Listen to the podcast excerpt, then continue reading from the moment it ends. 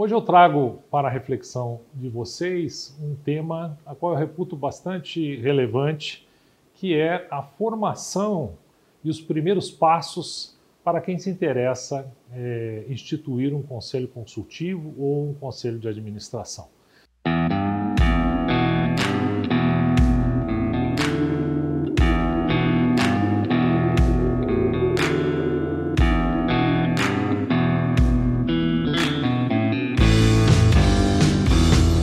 Nós temos muitos cursos importantes de formação de conselheiros que aprofundam o funcionamento de um bom e eficaz e de alta performance, um conselho de administração de alta performance. Entretanto, muitos, muitas empresas, em especial as familiares, de diversos tamanhos, têm interesse, mas têm uma certa dificuldade de iniciar. Eu desenvolvi uma metodologia bastante simples, a qual eu denomino dinâmica do Conselho de Administração e Informação.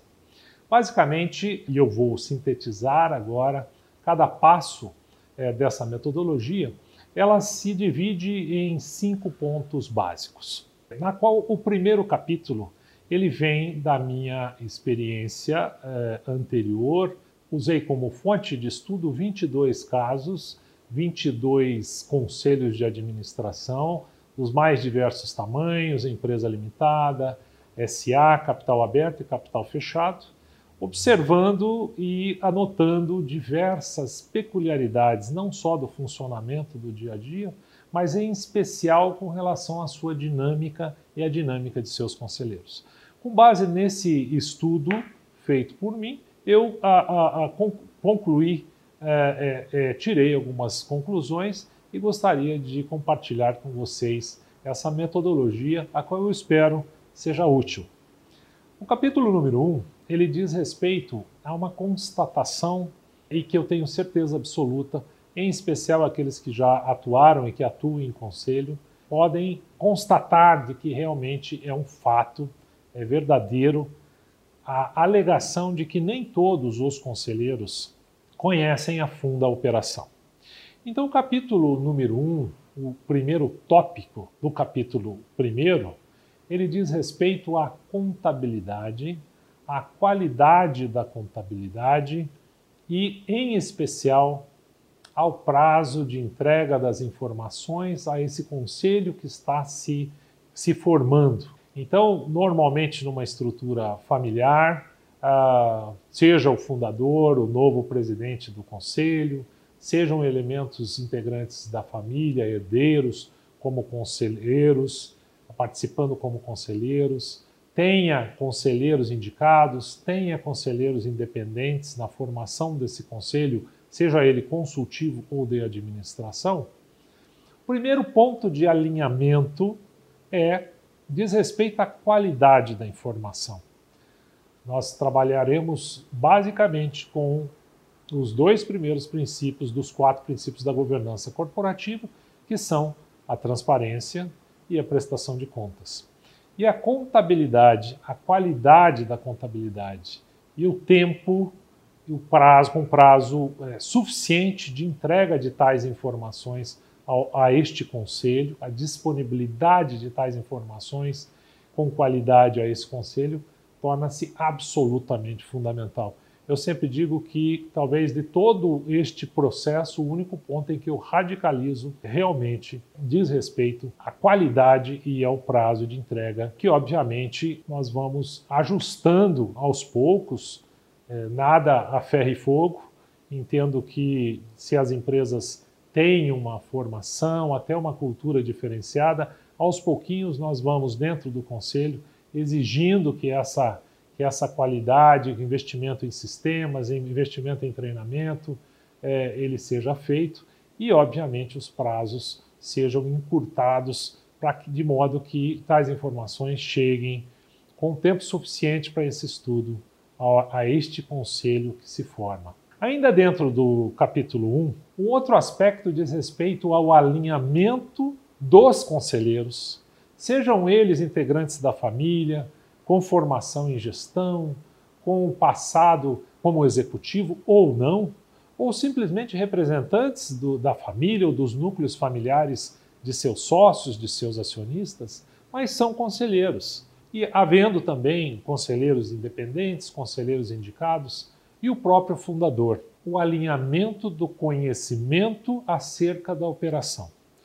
Como eu recomendo esse alinhamento? Conhecer a operação principal. Caminhar, conhecer, fotografar todo o processo, imaginando que seja uma indústria, e este raciocínio serve para qualquer atividade, inclusive prestação de serviço. Conhecer efetivamente o caminho do processo desde a entrada da matéria-prima. Eu fiz isso numa empresa de Santa Catarina há 12 anos, foi a primeira experiência em que eu tive. Foi uma, uma sugestão aos membros do conselho, ex-proprietários da empresa e ex-executivos que tinham acabado de ingressar no conselho, aceitaram a minha sugestão de seguirmos juntos com os executivos.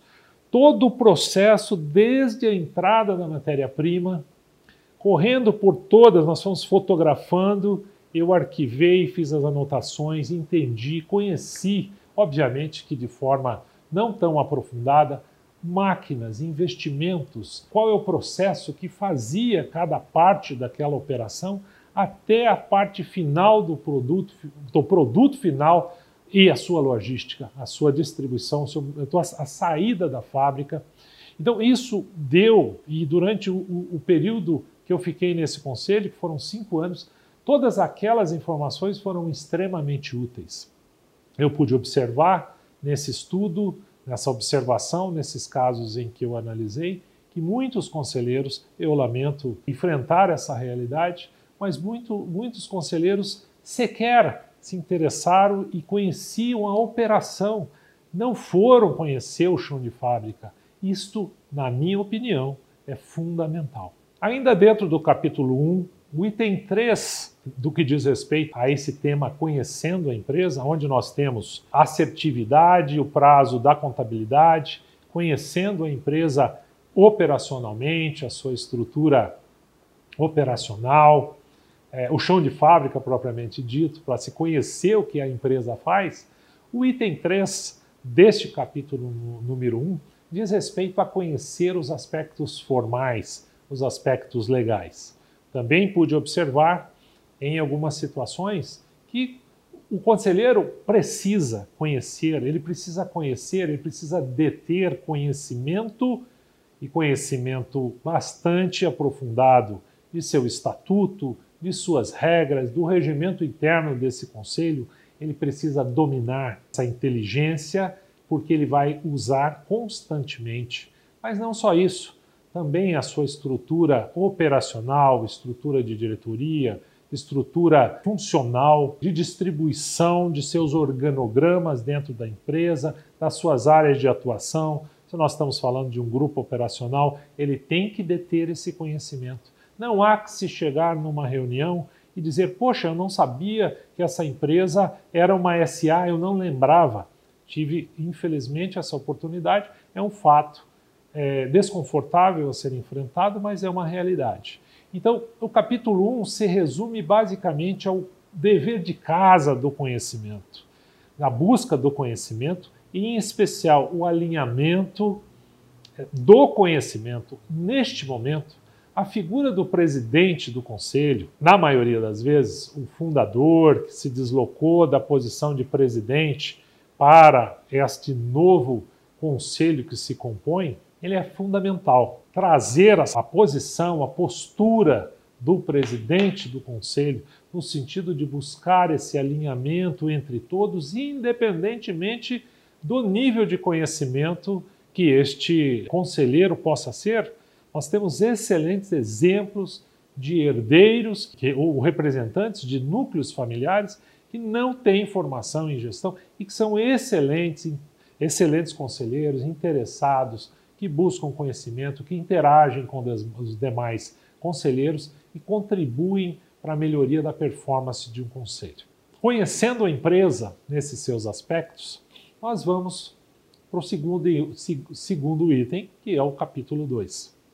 O capítulo 2 diz respeito a um tema muito importante, qual denomino de gargalos. O que são gargalos? Sob a minha ótica, para cada ramo de atividade, e eu vou citar alguns deles, nós temos peculiaridades, por óbvio, dentro de sua atividade. Vou citar um exemplo.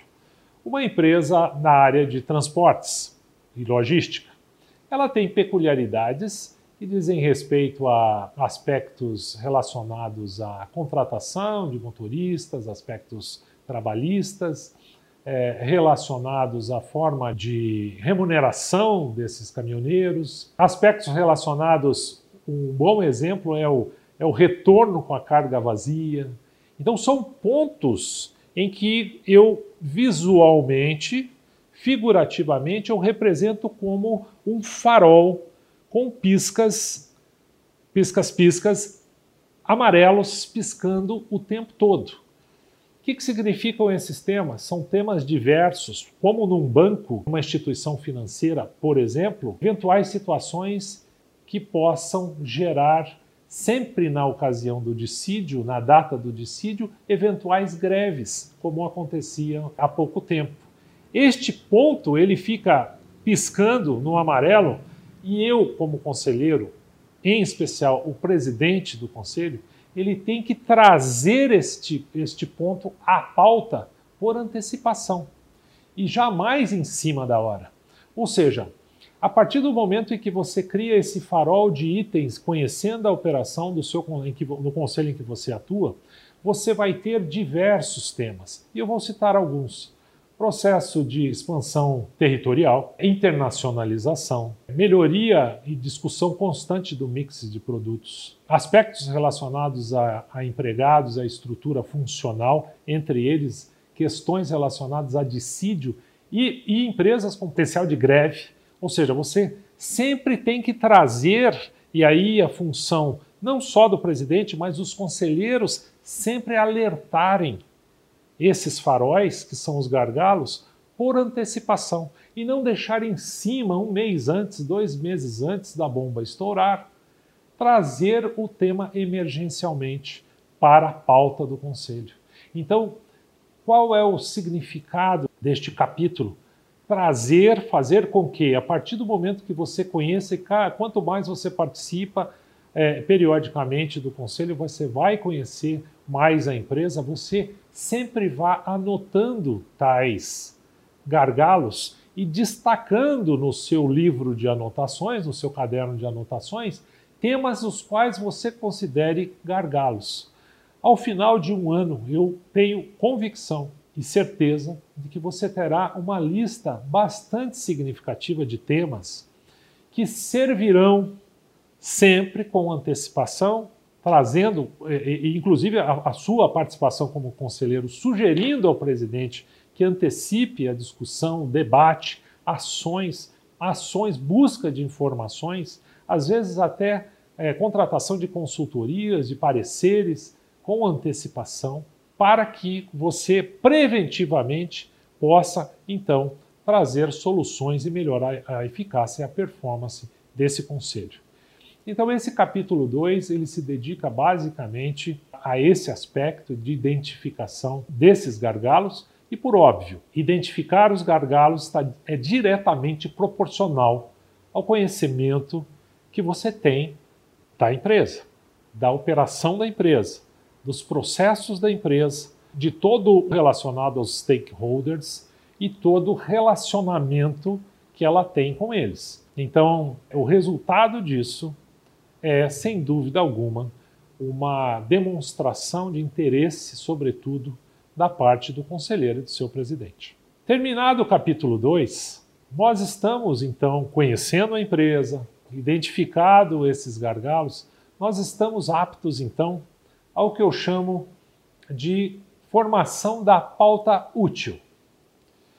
A diferença, eu tenho, um, um, um, através de pesquisas informais, sempre tive a oportunidade de conversar com conselheiros e presidentes de empresas, entre elas um presidente que atuou muitos anos em um conselho de uma SA Capital Aberto, me informou que quando assumiu esta presidência, a primeira providência que ele fez foi solicitar as atas dos 12 últimos meses, ele observou que era uma ata Ctrl-C, Ctrl-V, ou seja, cola, copia, e que usava um padrão idêntico e que, obviamente, dentro, no dia a dia desse conselho, havia desmembramento ou um detalhamento de discussões. Então, eu não acredito é, que deva ser dessa forma. Compreendo a necessidade de simplicidade, a possibilidade, inclusive, de uma ata é, simplificada, o que a lei permite. Não há problema em relação a isso. Mas eu digo com relação às estruturas menores, estruturas familiares,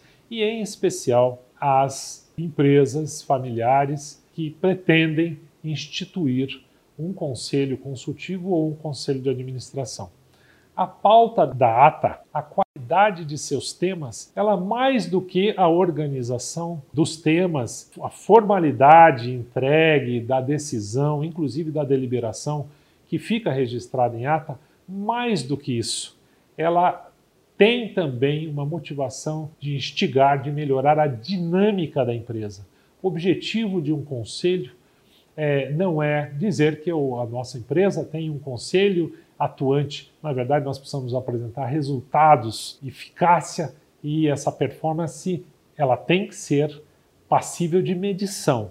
Eu tenho que entregar melhorias concretas, resultados concretos. Para que eu possa é, entregar, fazer esta avaliação ao final de um período, e os estudos todos determinam que resultado de um conselho ele se dá entre o primeiro e o segundo ano em que nós conseguimos efetivamente absorver, receber dados e perceber efetivamente os resultados advindos desse conselho. Dessa forma, a qualidade da pauta e aí, minha sugestão de denominação de pauta útil, ela se dá exatamente pelo fato de se trazer os tópicos dos gargalos com antecipação adequada e conveniente ao conselho para que esta pauta ela seja enriquecida, ela seja sempre com teor preventivo. A pauta que eu sugiro nessa metodologia ela tem um teor preventivo. Ela, ela objetiva antecipação de fatos e atos, inclusive jurídicos, relacionados às mais diversas áreas. Indenizações, trabalhista, tributária, são diversos aspectos que podem ser tratados e trazidos ao debate, tanto de maneira informativa, deliberativa e estratégica, dependendo da conveniência, do momento e da importância e relevância é, do processo decisório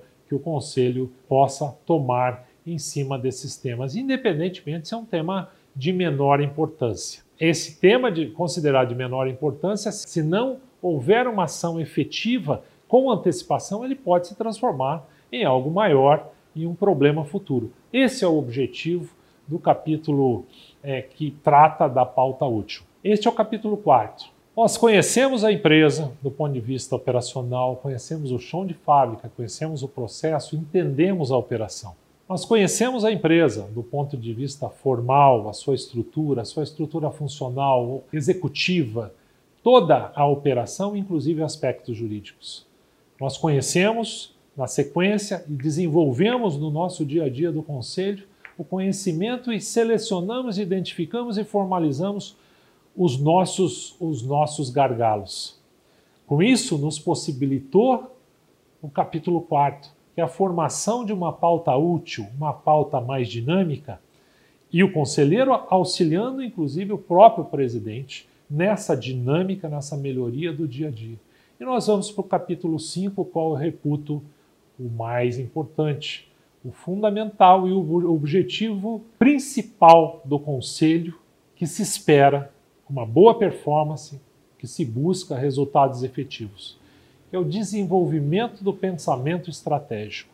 Eu resumo, posto que tema ele pode por si só merecer e merecerá, sem dúvida alguma, um tratamento de uma explanação dedicada somente a ele, eu resumo o desenvolvimento do pensamento estratégico não como sendo a preparação de um planejamento estratégico de médio e longo prazos, algo que deve ser tratado e fará parte da pauta principal do Conselho, com o apoio dos seus executivos, mas, sobretudo, de um alinhamento entre os conselheiros, comandado por seu presidente, em que todos os conselheiros objetivam, numa visão de médio e longo prazo, chegarem ao mesmo objetivo. Há que se considerar conselhos que não discutem o planejamento e o pensamento estratégico, conselheiros que, numa entrevista, você pergunta em quanto tempo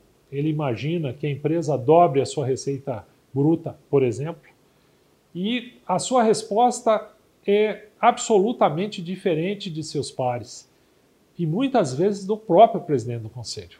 Isso é um fato a ser desconfortável, mas é um fato a ser enfrentado. Esta oportunidade eu tive de fazer diversas vezes esse questionamento e foram diversas as respostas dissonantes. É fundamental que haja o alinhamento desse entendimento. Nós temos o interesse, nós temos o interesse e vamos chegar, porque nós temos um planejamento estratégico de chegar a tal receita, a tal tamanho, a tal participação no mercado, a tal resultado em tantos anos, todos alinhados, todos focados e com o mesmo entendimento. Mais do que este alinhamento sobre resultados, sobre performance, sobre o tempo esperado para isso, alinhado a um planejamento estratégico de médio e longo prazo, nós temos um outro fator de alinhamento extremamente importante entre os conselheiros. E o que eu chamo de pé no acelerador. Não adianta nós alinharmos o entendimento de que em cinco anos nós vamos dobrar a receita bruta e, por, por consequência, os resultados da nossa empresa, do nosso grupo empresarial, se a minha velocidade de crescimento, de expansão, eu estou a 250 por hora e o meu par e o próprio presidente está a 100 km por hora. É óbvio que esse alinhamento ele tem que ser completo e aí sim, deste desenvolvimento do pensamento estratégico é que se dedica e que se desenvolve um conselho de administração em que nos primeiros meses, e em especial no primeiro ano, ele é bastante dedicado à sua parte inicial da reunião do conselho, a qual eu reputo fundamental que seja mensal. Bimestral você já perdeu o timing para a tomada de decisões. Em que esta primeira parte da reunião seja maior, na, e, e, e isso é natural, dedicada às informações, à parte informativa da reunião, Logo em seguida vem a parte deliberativa da reunião do conselho e, por último e principal, a parte dedicada à discussão estratégica. É natural que os primeiros, as primeiras reuniões, em especial nesse primeiro ano, ela seja dedicada seja dedicado um tempo maior para a parte informativa. Mas na sequência, na medida em que todos entrem nesse espírito de alinhamento, é inevitável, será inevitável de que com, a, com o envio e recebimento e segurança das informações recebidas com antecedência por cada conselheiro, inclusive buscando informações diretas com seus esclarecimentos, já venham preparados para essa reunião de conselho.